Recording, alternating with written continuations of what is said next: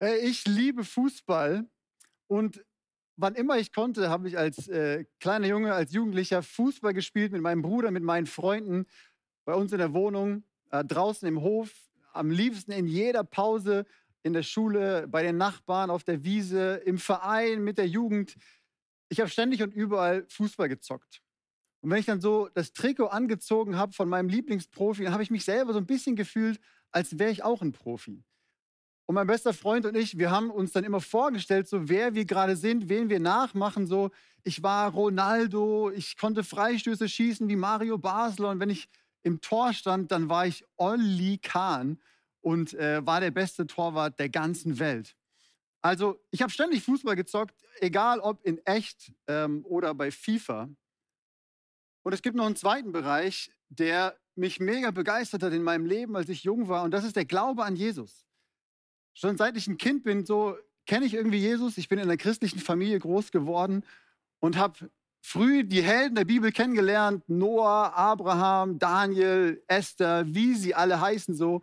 Ähm, und habe mich mit zwölf taufen lassen, habe die Bibel gelesen, fand es auch echt immer spannend. Und deswegen wusste ich, dass es irgendwie einen Himmel gibt. Und ich hatte auch gehört, dass es da irgendwie alles aus Gold ist, dass alles perfekt ist. Und es gab eine Frage, in der diese beiden Bereiche meines Lebens zusammenkamen. Und das war die Frage, sind im Himmel die Fußbälle aus Gold? Ich habe so überlegt, wenn alles aus Gold ist, sind ja auch die Fußbälle aus Gold. Und ich wusste, wenn alles perfekt ist, kann ich da Fußball spielen. Aber dann dachte ich so, naja, aber wenn ich dagegen trete, tut es mir ja weh. Aber ah, das geht nicht, weil Schmerzen gibt es im Himmel nicht. Also das war eine ernsthafte Frage, die ich mir damals gestellt habe. Und vielleicht hast du auch so eine Frage, wenn du an die Ewigkeit denkst, wenn du an das Leben nach dem Tod denkst. Bekommen wir dann alle Flügel und fliegen wie die Engel, können wir da rumfliegen? Oder ist deine geliebte Katze oder dein Hamster auch im Himmel, der damals leider überfahren wurde? Oder was ist, wenn Gold dir gar nicht steht und du lieber Schmuck aus Silber hättest? Geht das im Himmel, wenn alles aus Gold ist? Vielleicht hast du auch tiefgründigere Fragen als diese, die ich gerade gesagt habe. Sebi hat uns vorhin davon schon erzählt, was seine Frage war und dass es gar nicht immer so easy war. Vielleicht kennst du so diese Vorstellung davon, dass irgendwie Petrus vorm Himmelstor steht und entscheidet, wer darf rein, wer darf nicht rein und wonach entscheidet er das überhaupt? Vielleicht hast du auch viel zu früh einen sehr geliebten Menschen von dir verloren jemand aus deiner Familie, eine Oma, Freunde, jemand aus deiner Klasse, keine Ahnung. Und du fragst dich, hey, werden wir uns im Himmel wiedererkennen? Und können wir die Zeit, die wir hier nicht hatten, können wir die nachholen? Ich glaube, es gibt so viele Fragen, die wir haben können, wir wenn wir an Ewigkeit denken, wenn wir an das Leben nach dem Tod denken. Und auf ganz viele davon bekommen wir leider nicht einfache Antworten. Und deswegen ist es leichter, diese Fragen irgendwie zur Seite zu schieben, zu verdrängen und nicht darüber nachzudenken. Und ich glaube, dasselbe machen wir auch mit dem Thema Tod. Und mit wir meine ich uns als ganze Gesellschaft. So, die meisten Menschen haben irgendwie Angst vom Sterben und wollen deswegen gar nicht erst darüber nachdenken und fokussieren sich komplett auf das Leben im Hier und Jetzt auf dieser Erde. Obwohl, das wusstest du vielleicht schon, die menschliche Sterberate bei 100 Prozent liegt. Deswegen wäre es eigentlich gut, dieses Thema nicht zu verdrängen, aber ganz viele fokussieren sich einfach nur auf dieses Leben, obwohl der Tod real ist für, für jeden von uns. Und dann muss alles episch, perfekt sein, super gut. Es darf nichts schief gehen. Alles muss jetzt total viel Spaß machen. Es muss jetzt super sein und perfekt sein. Wir wollen 100 Prozent aus diesem Leben rausholen. Und zum Beispiel wollen wir das Leben auch verlängern, wenn wir können. Deswegen essen wir jetzt gesund. So, wenn wir dann Fotos machen von unserem Salat mit fettarmen Hähnchenbruststreifen, dann legen wir auch den perfekten Filter drüber, damit wir wirklich das perfekte Foto haben. Oder wir tragen jetzt so Fitnessarmbänder, damit wir auch wirklich jeden Tag daran erinnert werden, Sport zu machen und gesund zu leben. Wir verbieten als Gesellschaft Werbung für Zigaretten. Äh, wir gehen ins Fitnessstudios, also wir gingen, als sie noch offen hatten, wobei manche öffnen vielleicht bald wieder, keine Ahnung. Oder jetzt machen wir halt Workouts von Pamela Reif oder Sascha Huber oder so. Also wir tun alles, um dieses Leben maximal auszukosten und es, wenn es geht, so lang zu verlängern, wie wir nur können.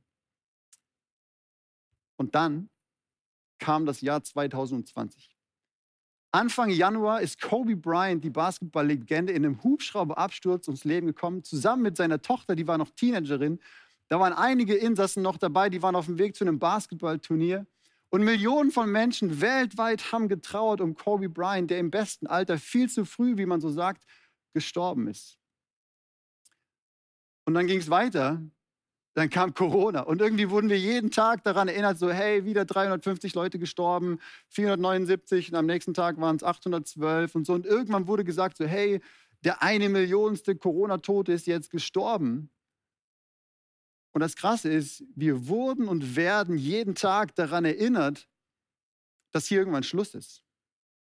Dass der Tod real ist und dass wir nicht die komplette Kontrolle haben.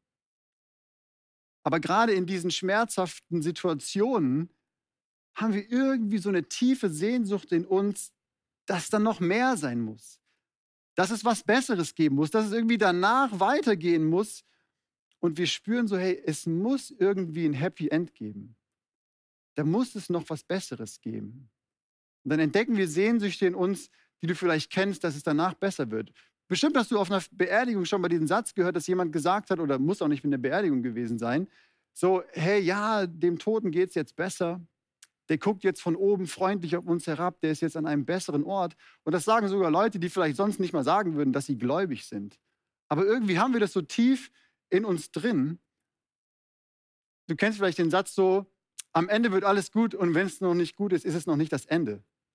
Also da merkt man so, hey, wir sehen uns danach, dass es am Ende irgendwie alles gut wird. Wir glauben das und haben so tiefe Sehnsucht. Und das zeigt sich zum Beispiel auch in uralten Märchen, die auf der ganzen Welt irgendwie seit Jahrhunderten schon beliebt sind. Ja, kennst du bestimmt so, es gibt einen bösen Wolf, es gibt eine fiese Stiefel, äh, Stiefmutter, es gibt eine Prinzessin, es gibt einen Prinzen. So, und wie endet das meistens? Der fiese Wolf kriegt aufs Maul, die hässliche Kröte wird ein schöner Prinz, die Prinzessin wird durch einen romantischen Kuss gerettet und wenn sie nicht gestorben sind, dann leben sie noch heute. Da haben wir es wieder. Ewigkeit, Happy End. Es wird am Ende irgendwie alles gut. Wir glauben das, wir hoffen das. Und das ist auch in Science-Fiction und Fantasy-Romanen und Büchern so. Keine Ahnung, du kennst vielleicht Herr der Ringe. Da ist es auch so, hey, wenn du es noch nicht gesehen hast, sorry, ich spoilere das kurz. Der Ring wird am Ende vernichtet, ja, und die Guten segeln auf einem Schiff in, auf eine paradiesische Insel ins Land der Unsterblichen. Puh, alles nochmal gut gegangen. Happy End, da ist es wieder. Wir sehnen uns danach. Und ich glaube, dass das mit die tiefsten Sehnsüchte sind, die wir in uns tragen nach dem Happy End. Aber warum ist das so? Eben weil es diese tiefen Sehnsüchte in uns gibt. Und J.R.R. Tolkien, der Erfinder und Autor von Herr der Ringe, hat es mal sehr genial, finde ich, zusammengefasst, was diese ganzen Märchen und diese Stories verbindet und damit gleichzeitig aufgezeigt, was deine und meine tiefen, tiefen Sehnsüchte in unserem Herzen sind und warum wir diese Stories so lieben, warum wir Filme lieben, wo es am Ende alles gut wird. Und er hat vier Stück gesagt. Und das erste ist, wir wollen aus der Zeit ausbrechen. Wir sehen uns danach, dem Tod zu entkommen. Wir wollen die perfekte Liebe finden und wir wollen das Böse endgültig besiegen. Ich finde es so genial, wie er das geschrieben hat, weil ich glaube, dass er so recht hat. Wir haben Sehnsüchte in uns, die so tief sind, genau wie er es hier beschrieben hat. Und diese Sehnsüchte können uns was sagen. Zum Beispiel die Sehnsucht, wenn du Hunger hast, dann brauchst du einen Snickers. Oder du solltest vielleicht irgendwas anderes essen, was ein bisschen gesünder ist, weil wir sind ja jetzt gesund, um unser Leben zu verlängern. Wenn du Durst hast, dann solltest du was trinken. Und wenn du in dir, in dir diese tiefen Sehnsüchte entdeckst, dann musst du auch was damit machen. Und diese inneren Sehnsüchte können uns einen Hinweis geben auf etwas, wozu C.S. Lewis mal was geschrieben hat. Der ist der Autor der Chroniken von Narnia, kennst du vielleicht. Der hat mal geschrieben und gesagt, wenn wir in uns eine Sehnsucht entdecken, die durch nichts in dieser Welt gestillt werden kann, sind wir dann vielleicht für eine andere Welt gemacht? Ich glaube ja. Wir als Jumis glauben ja, wir sind für eine andere Welt gemacht. Da gibt es noch mehr. Ewigkeit ist real und ich sage dir auch, warum das so ist und warum du diese Sehnsucht hast. Die Bibel verrät uns das in Prediger 3, Vers 11. Da heißt es, Alles hat er, also Gott, so eingerichtet, dass es schön ist zu seiner Zeit. Auch die Ewigkeit hat er den Menschen ins Herz gelegt, aber das Werk Gottes vom Anfang bis zum Ende kann kein Mensch begreifen. Gott hat den Menschen die Ewigkeit ins Herz gelegt. Du hast diese Sehnsüchte in dir, dass es nach dem Tod irgendwie weitergeht, dass es besser wird, dass es gut ist, dass dein Happy End wartet, weil es das gibt. Und weil Gott die Ewigkeit in dein Herz gelegt hat. Und genau deswegen sprechen wir an diesem Wochenende über Heaven, über Ewigkeit, über Hoffnung, über dieses Leben hinaus und wollen dir die Ewigkeit vorstellen, weil du dir nicht mal vorstellen kannst, wie gut das wird. Denn du hast Sehnsüchte in dir, die in dieser Welt nicht gestillt werden können. Und deswegen, Sebi hat schon am Anfang erzählt, so wie, wie wir zu diesem Thema gekommen sind. Wir glauben, dass Gott uns das aufs Herz gelegt hat, darüber zu sprechen, weil das so, so, so wichtig ist. Und ich will mit euch einen Bibeltext anschauen, den Johannes geschrieben hat. Johannes war einer der engsten Freunde von Jesus und er schreibt im ersten Johannesbrief, Kapitel 3, die Verse 1 bis 3, über die Perspektive in die Zukunft. Seht doch, welche Liebe der Vater uns erwiesen hat. Wir sollen seine Kinder heißen und wir sind es tatsächlich. Die Menschen dieser Welt verstehen das nicht, weil sie den Vater nicht kennen.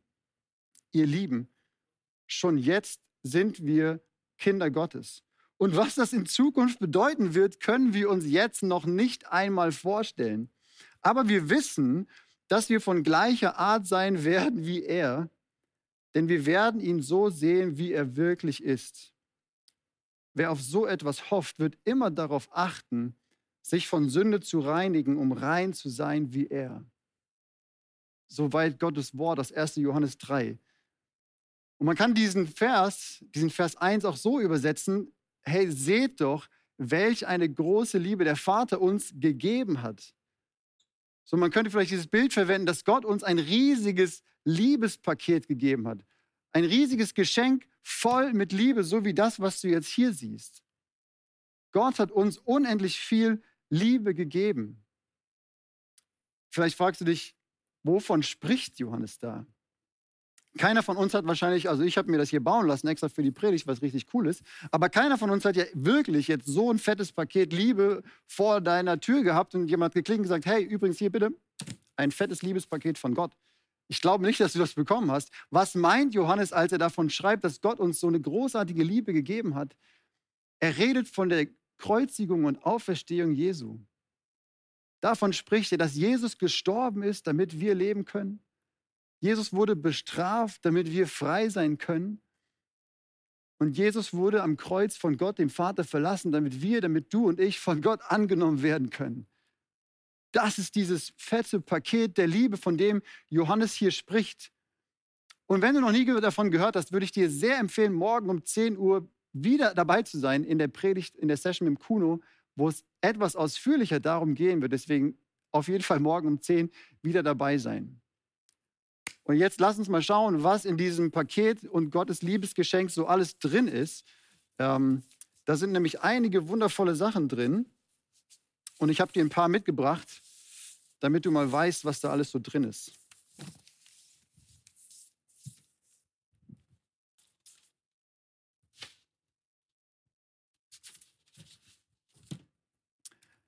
Da ist zum Beispiel drin Vergebung.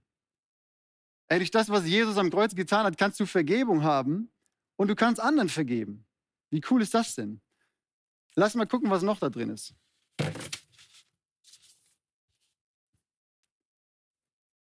Geistesgaben.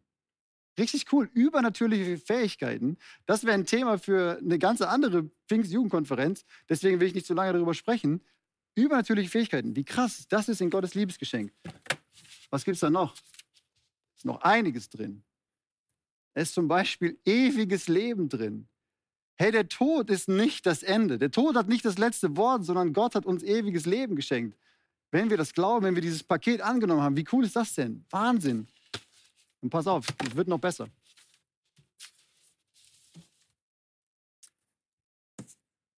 Du bist ein Kind Gottes. Wie krass ist das, ey? Guck mal, was da steht. wir sollen seine Kinder heißen. Und als würde es Johannes extra betonen wollen, sagt er nochmal so, und wir sind es tatsächlich. Hey, Teil dieses Liebespakets ist, wenn du das angenommen hast, dass Gott zu dir sagt, hey, du bist mein geliebtes Kind. Das ist dein Status, das ist deine Identität, das ist deine neue Familie sozusagen. Du bist ein Kind Gottes. Johannes sagt, ja, du bist es tatsächlich. Ist das nicht krass?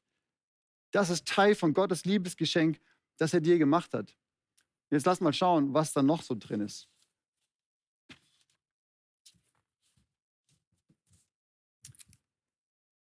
Eine unvorstellbare Zukunft. Lass nochmal Vers 2 anschauen, okay? Eine unvorstellbare Zukunft. Ihr Lieben, schon jetzt sind wir Kinder Gottes. Krass, jetzt sagt es nochmal. So als wollte das nochmal so betonen, so wirklich, Leute, ich glaube, die hatten damals genauso viele Probleme, das anzunehmen, äh, wie wir das oft haben. So, vielleicht hast du lange nicht deine Bibel gelesen, vielleicht hast du lange nicht gebetet, vielleicht hast du seit letztem Jahr keine Pflüge geguckt, ging auch gar nicht. Vielleicht hast du lange nicht deine Jugend besucht, keine Ahnung. Und du denkst so, boah, das kann nicht stimmen.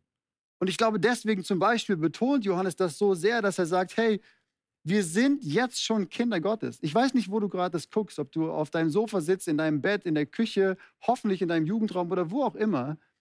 Und vielleicht fühlst du das gar nicht, weil die letzten Wochen, Monate vielleicht irgendwie echt stressig waren, anstrengend und Glaube nicht groß war in deinem Leben. Aber wenn du einmal dieses Geschenk angenommen hast, dann ist es dein Status, deine Identität. Und dann sagt er, Johannes, was das in Zukunft bedeuten wird, können wir uns jetzt noch nicht einmal vorstellen. Wir können uns das nicht vorstellen. Diese unglaublich krasse Zukunft wartet auf uns als Christen. So sehr, dass wir es uns nicht mal vorstellen können. Dein und mein Gehirn kann das nicht fassen. Das wird amazing. Prepare to be amazed. Das kannst du dir nicht vorstellen. Jetzt hör mal gut zu. Wir wissen, dass wir von gleicher Art sein werden wie er, denn wir werden ihn so sehen, wie er wirklich ist. Wir werden Gott sehen, so wie er wirklich ist. Das ist wirklich eine unvorstellbare Zukunft. Ohne Filter, ohne Nebel, gestochen scharf. So, das ist so, als würdest du eine 3D-Brille auf einmal aufgesetzt bekommen und hier war alles noch so irgendwie verschwommen, unscharf und dann auf einmal die Farben sind intensiv, es ist gestochen scharf, die Grafik ist super. Und dann werden wir Gott sehen in seinem hellen Glanz, in seiner freundlichen Art, in seiner Macht, in seiner Herrlichkeit. Wir werden, wenn wir bei ihm sind, ihn sehen, so wie er wirklich ist. Und ich bin fest davon überzeugt, dass er uns freundlich anschauen wird und sagen wird, so wie es hier in dem Text heißt, du bist mein geliebtes Kind.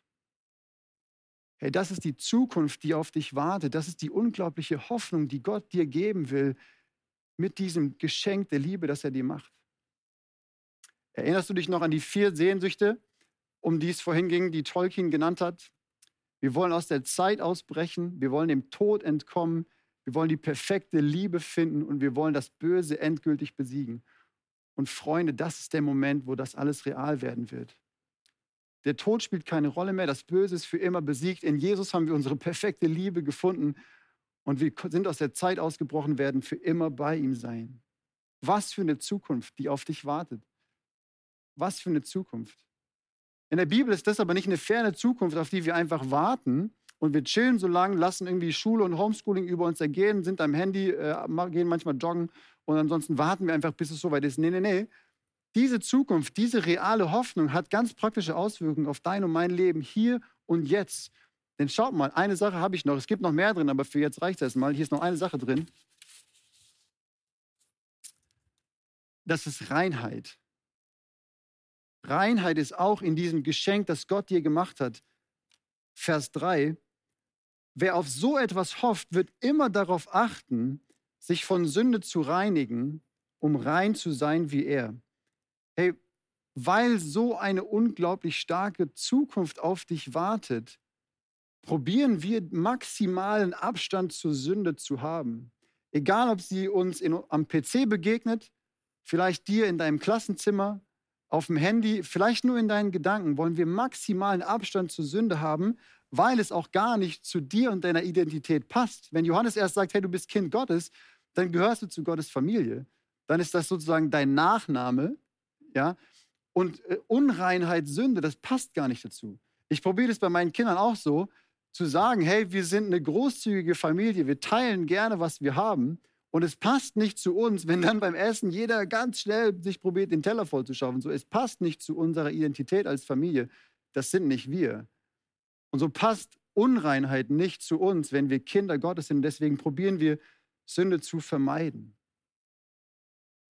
Diese Hoffnung, die du hast, die auf dich wartet, hat krasse Auswirkungen auf dein Jetzt, hier und heute. Und auch darüber wollen wir in der Pfiuko mit dir reden. Und ich weiß nicht, wie es dir gerade geht, und was vielleicht jetzt für dich dran ist. Was kann das praktisch bedeuten? Ich glaube, für die meisten von uns ist das einfach ein ganz normaler Freitag, 21. Mai 2021. Vielleicht warst du in der Schule, vielleicht warst du in der Uni. Und ich glaube, es ist dran, erstmal anzukommen bei diesen doch auch herausfordernden Themen und sich darauf einzulassen und zu sagen, Gott, hier bin ich. Ich bin da für dich an diesem Wochenende. Ich will, dass du zu mir redest. Vielleicht hast du schwierige Fragen und du willst eigentlich gar nicht über diese Themen nachdenken. Aber ich will dich ermutigen. Ich bin fest davon überzeugt, weil ich ein bisschen mehr vom Programm kenne als du. Diese Pfiuko hat das Potenzial, dich positiv zu überraschen, weil Gott gut ist und er zu dir reden will. Prepare to be amazed. Mach dich bereit, ins Staunen versetzt zu werden von Gott an diesem Wochenende und im Himmel in der Ewigkeit. Wenn du magst, kannst du jetzt mit mir deine Augen schließen. Ich will ein Gebet beten. Und wenn du willst, kannst du das nachbeten und sozusagen Gott sagen, dass du bereit bist für dieses Wochenende.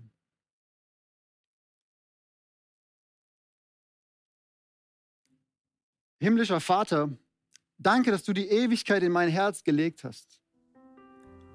Danke, dass eine gute Zukunft auf mich wartet, die ich mir nicht mal vorstellen kann. Ich bin bereit, an diesem Wochenende von dir positiv überrascht zu werden. Bitte rede du zu mir. Amen.